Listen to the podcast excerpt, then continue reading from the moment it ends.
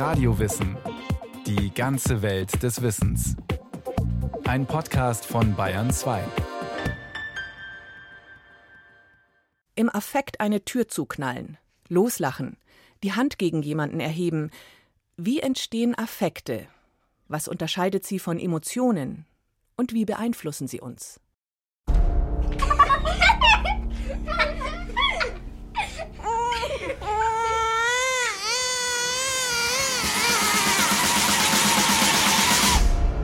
Spontanes Gelächter, ein Tränenausbruch, ein Wutanfall.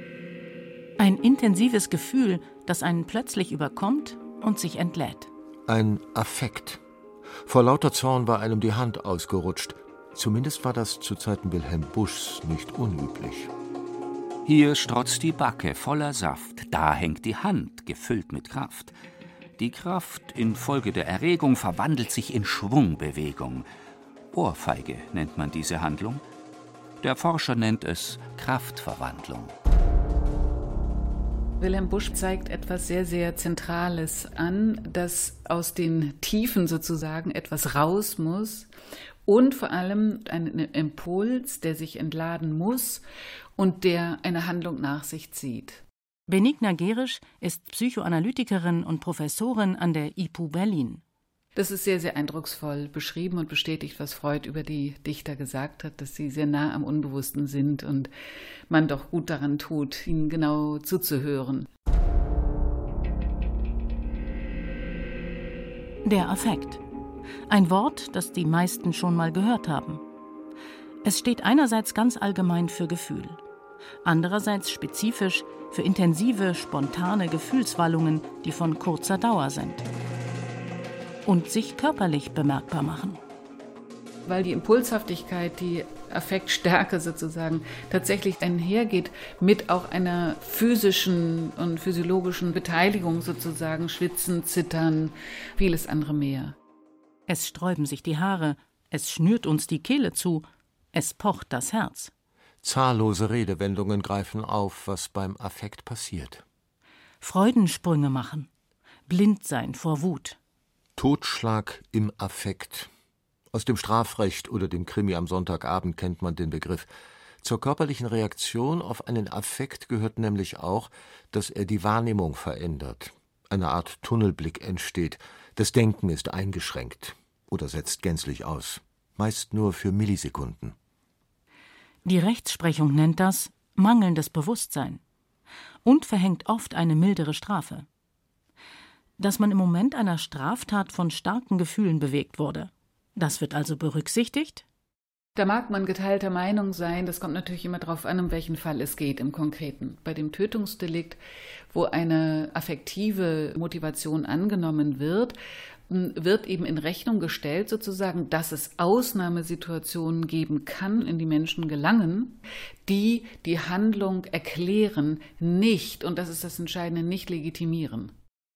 Benigna Gerisch hat viele Rechtsfälle begutachtet und nennt ein Beispiel. Sie beschreibt den Fall einer jungen Prostituierten, die als Kind von ihrem Vater missbraucht worden war. Jahrzehnte später begegnet er ihr wieder als Freier. Er erkennt die eigene Tochter nicht. Sie aber wird von heftigen Gefühlen überkommen. Und sie verprügelt diesen Mann so weit, dass er fast an diesen schweren Verletzungen, die sie ihm in einem affektiven Zustand ihm beigefügt hat, an diesen Verletzungen wäre er fast verstorben. Die eigene Kindheit hat die Frau eingeholt. Die traumatischen Erfahrungen kamen hoch. Wenn wir uns also einen solchen Fall vergegenwärtigen, dann ähm, bin ich froh, dass wir ein Rechtssystem haben, das dieser Motivation und der, dem affektiven Ausnahmezustand Rechnung trägt. Was die Geschichte deutlich macht, ist, dass ein Affekt getriggert wird. In Sekundenschnelle staut sich ein Gefühl an und entlädt sich über den Körper. Man sagt auch, dass wir affiziert sind, also von etwas bewegt. Aber die Reaktion darauf muss nicht immer heftig sein. Ein Affekt kann sich auch sehr subtil zeigen, als gerümpfte Nase, als Seufzer, in einem flüchtigen Lächeln. Affiziert sind wir fast ständig. Anderen fällt das manchmal mehr auf als uns selber. Und das ist entscheidend, sagt Benigna Gerisch. Natürlich spielen Affekte in der zwischenmenschlichen Kommunikation und überhaupt im Zwischenmenschlichen eigentlich die ganz zentrale Rolle. Zwischenmenschliche Kommunikation ist ohne affektive Beteiligung nicht vorstellbar. Denn dass sich die Affekte in uns zeigen, erlaubt uns aufeinander zu reagieren. Die Impulsivität dabei ist mal schwach, mal umso deutlicher. Vielleicht prusten wir los oder hauen mit der Faust auf den Tisch. Als hätte der Affekt uns mehr im Griff als wir ihn. Und hinterher staunen wir über diese Impulse oder schämen uns sogar. Sigmund Freud kommentierte lapidar: Wir sind nicht Herr im eigenen Haus. Diese These von Freud, das war ein, ein Hammer, ja, den er da gesetzt hat. Das hatte Schlagkraft. Das ist zutiefst beunruhigend, dass da etwas in uns sein könnte, was wir das Unbewusste nennen, was da ein Unwesen womöglich treibt und womöglich Affekte produziert oder uns in Zustände bringt, in denen wir uns selbst nicht erkennen.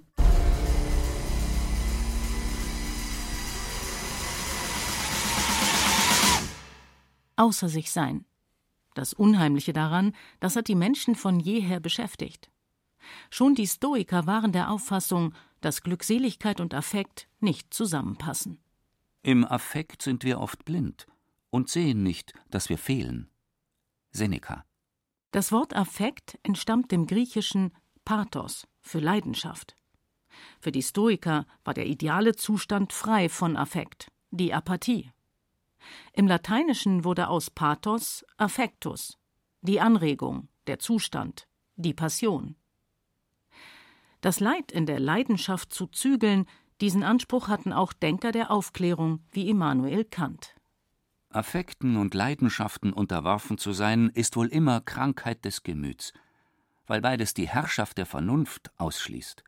Nach Kant ist also derjenige, der aus dem Affekt heraus handelt, unvernünftig, unbeherrscht. Doch lässt sich der Körper mit Vernunft kontrollieren? Ich fühle, also bin ich, schreibt der Neurologe Antonio Damasio. Und es steht mir ins Gesicht geschrieben. Aber warum ist das so? Woher kommen sie, die Affekte? Die Antwort, sie sind uns angeboren. Oder vielmehr die Fähigkeit, Affekte zu verstehen, ist uns angeboren.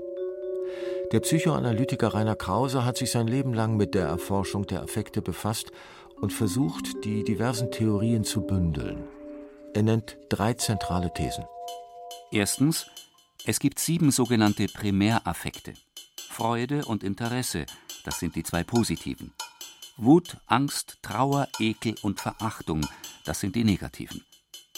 Weltweit interpretieren Menschen bestimmte Gesichtsausdrücke gleich.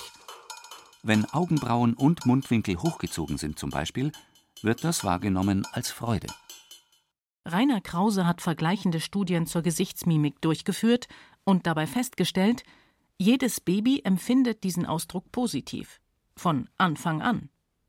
Die Primäreffekte haben sich über Millionen von Jahren in uns entwickelt. Sie sind sozusagen in unserer DNA verankert. Zweitens, es gibt Affekte, Emotionen und Empathie. Affekte drücken sich körperlich aus und die allermeisten laufen dauernd in uns ab wie von allein. Das ist auch gut so, weil wir komplett überlastet wären, wenn wir ständig bewusst moderieren würden, was wir tun. Affekte sind also unbewusste körperliche Reaktionen auf Gefühle. Als Emotion bezeichnet Rainer Krause hingegen die Gefühle, die wir abspeichern und reflektieren und die auch viel länger anhalten als ein Affekt. Unter Empathie schließlich versteht er im reifen Erwachsenen die Fähigkeit, Gefühle anderer zu verstehen, anzuerkennen und nicht unnötig mit den eigenen zu vermischen. Drittens, Affekte stecken an. Das ist ganz zentral. Sie sind von Anfang an dyadisch, das heißt, sie entstehen zwischen mindestens zwei Personen und lösen im Gegenüber eine Reaktion aus. Anders gesagt, der Affekt der anderen affiziert auch uns. Ein Ping-Pong-Spiel von Gefühlen, die wir austauschen. Man sagt auch, Affekte sind dynamisch. Jeder Streit, jede Diskussion und Unterhaltung lebt davon, dass wir impulshafte Signale senden darüber, was wir empfinden. Der früheste Affektaustausch ist in der Regel der zwischen Mutter und Kind. Ein eindringlicher Schrei. Als Säugling prägen uns vor allem körperliche Bedürfnisse, erklärt Benigner Gerisch. Weil unsere Motorik noch in Entwicklung ist, kommunizieren wir über Gesicht und Stimme, über affektive Regungen, was wir brauchen. Und was wir ausbilden allmählich sind innere Bilder von uns selbst und innere Bilder von den anderen. Und was das verbindet, ist der Affekt. Ja? Das ist das Scharnier. Innere Bilder. Der Affekt rankt sich um die Beziehungen, die unser Selbstverständnis prägen. Wie wir die Welt erleben, richtet sich also maßgeblich nach den Affekten, die wir von Geburt an wahrnehmen. Wenn eine Mutter immer wieder Angst zeigt, spürt und prägt das das Kind. Nach und nach kommen in der Entwicklung die sogenannten sekundären Affekte hinzu. Neid, Scham, Stolz, Schuldgefühle. Jetzt ist die Mami aber ganz böse, dass du schon wieder nicht aufgegessen hast, ja. Augenblicklich oder sukzessive entwickelt sich ein Schuldgefühl. Ich mache die Mami unglücklich, wenn ich nicht aufesse, wenn ich dies oder jenes nicht getan habe, ja. Also das ist etwas, was wir gewissermaßen erlernen, was nicht primär in uns angelegt ist, darüber Schuld und Scham zu empfinden, was sich dann aber unter Umständen zu einem sehr, sehr starken Kerneffekt in uns niederschlagen kann, bis hin, dass wir äh, das große Thema Scham und Schuld wieder antreffen, zum Beispiel in der depressiven Entwicklung. Das heißt, die wiederholten, kurzen Impulse von Schamgefühl können langfristig zu einer Störung führen. Nicht nur die, sondern jeder Affekt, der dominiert. Zu viel Wut, zu viel Angst, aber auch überbordendes Interesse, die Balance zählt. Grundsätzlich aber ist Affektansteckung natürlich. Ein Leben lang. Lachen steckt an. In welchem Maß welcher Affekt akzeptabel ist und wie er sich zeigen darf, entscheidet dabei die Gesellschaft ein Lernprozess für jeden Menschen. Vom schreienden Säugling entwickeln wir uns hin zu einem sozialen Wesen, was interagiert und lernt, dass es eben dem Kind im Kindergarten nicht einen auf die Mütze haut, wenn es ihm das Schäufelchen weggenommen hat und so weiter. Obwohl der Affekt so ein ganz wütender ist, ja, lautes Gebrüll, Geschrei, aber das Kind hat, hoffen wir, gelernt, dass es eben nicht das austrägt, indem es dem anderen eine überbrät. Und wenn nicht?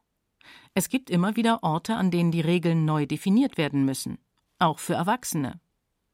Einen Ort betrifft das ganz besonders, das Internet. Es bietet gleichermaßen Privatsphäre und öffentlichen Raum. Ein faszinierendes Forschungsfeld, in dem man festgestellt hat, dass Affekt eine Rolle spielt im Netz. Anja Breljak ist Philosophin und Medienwissenschaftlerin und forscht zum Verhältnis von Affekt und digitaler Technologie unter anderem in den sozialen Medien. Denn hier geht es schon lange nicht mehr nur um rationalen Informationsaustausch.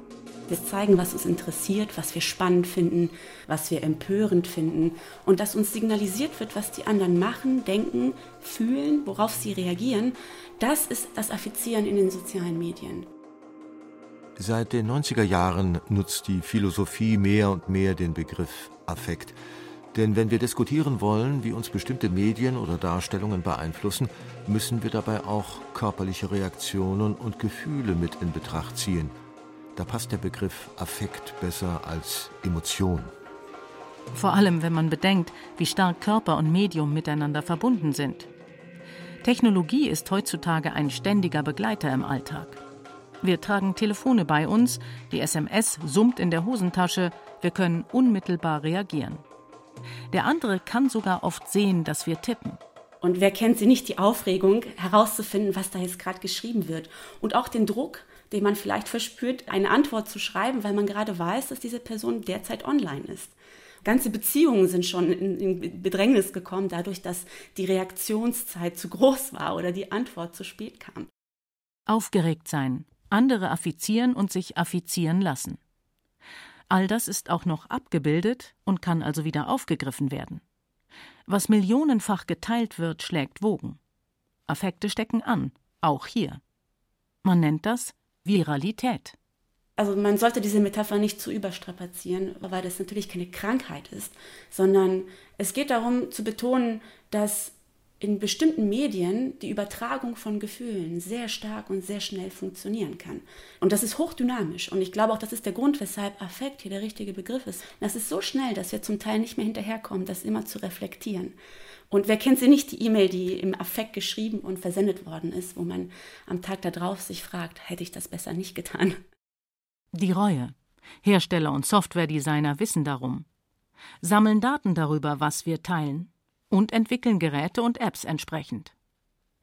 Die digitale Welt entwickelt sich immer mehr zu einer, in der wir als ihre Macher mit unseren Affekten spielen. Das Drama suchen wir.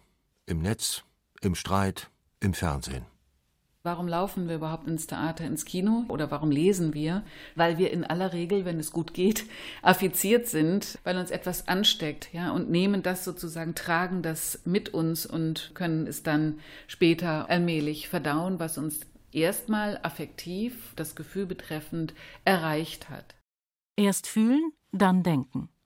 Ein Zustand, den wir aus der ganz frühen Kindheit kennen, der uns urvertraut ist ein kurzer Aussetzer, der den ganzen Körper durchfährt. Dass das Wort Affekt im Alltag nicht oft fällt, erklärt Rainer Krause mit einer einfachen Rechnung. Alle sieben Primäraffekte können allein oder in Kombination mit anderen auftreten. Das ergibt 5040 Möglichkeiten. Wut, Angst, Trauer. Trauer. Ekel, Verachtung, Wut. Wut, Interesse, Freude. Freude, Trauer, Freude. Trauer, Angst, Scham.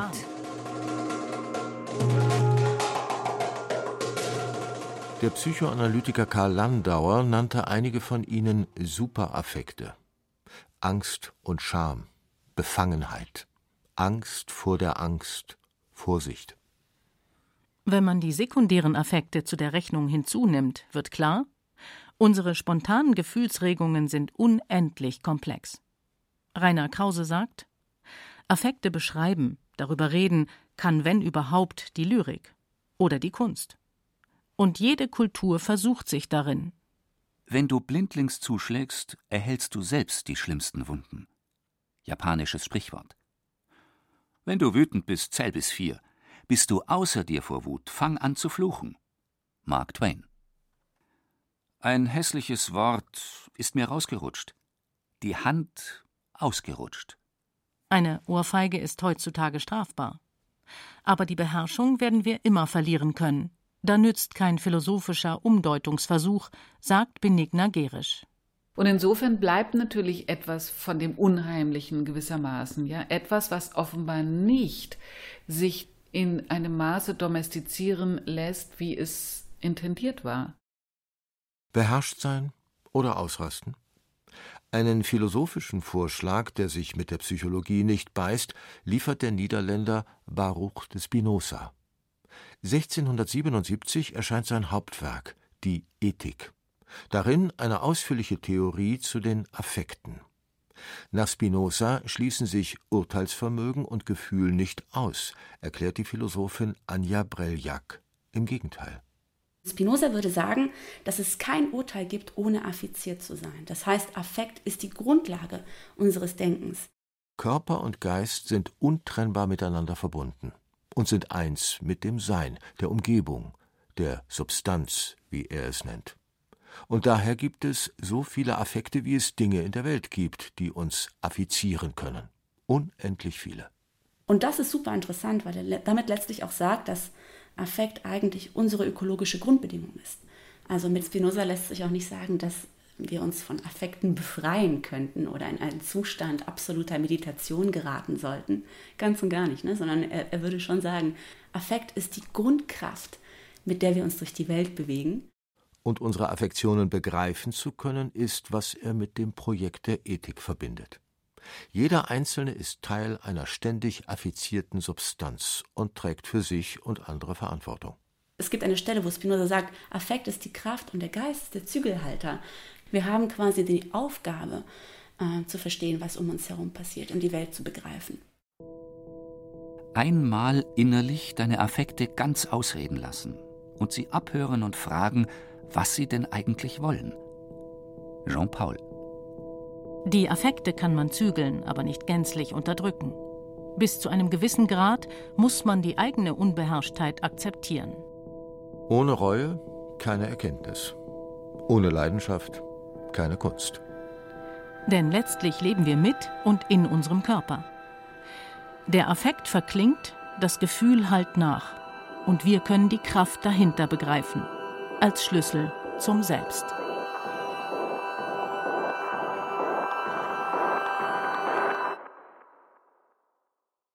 Das war Radio Wissen, ein Podcast von Bayern 2.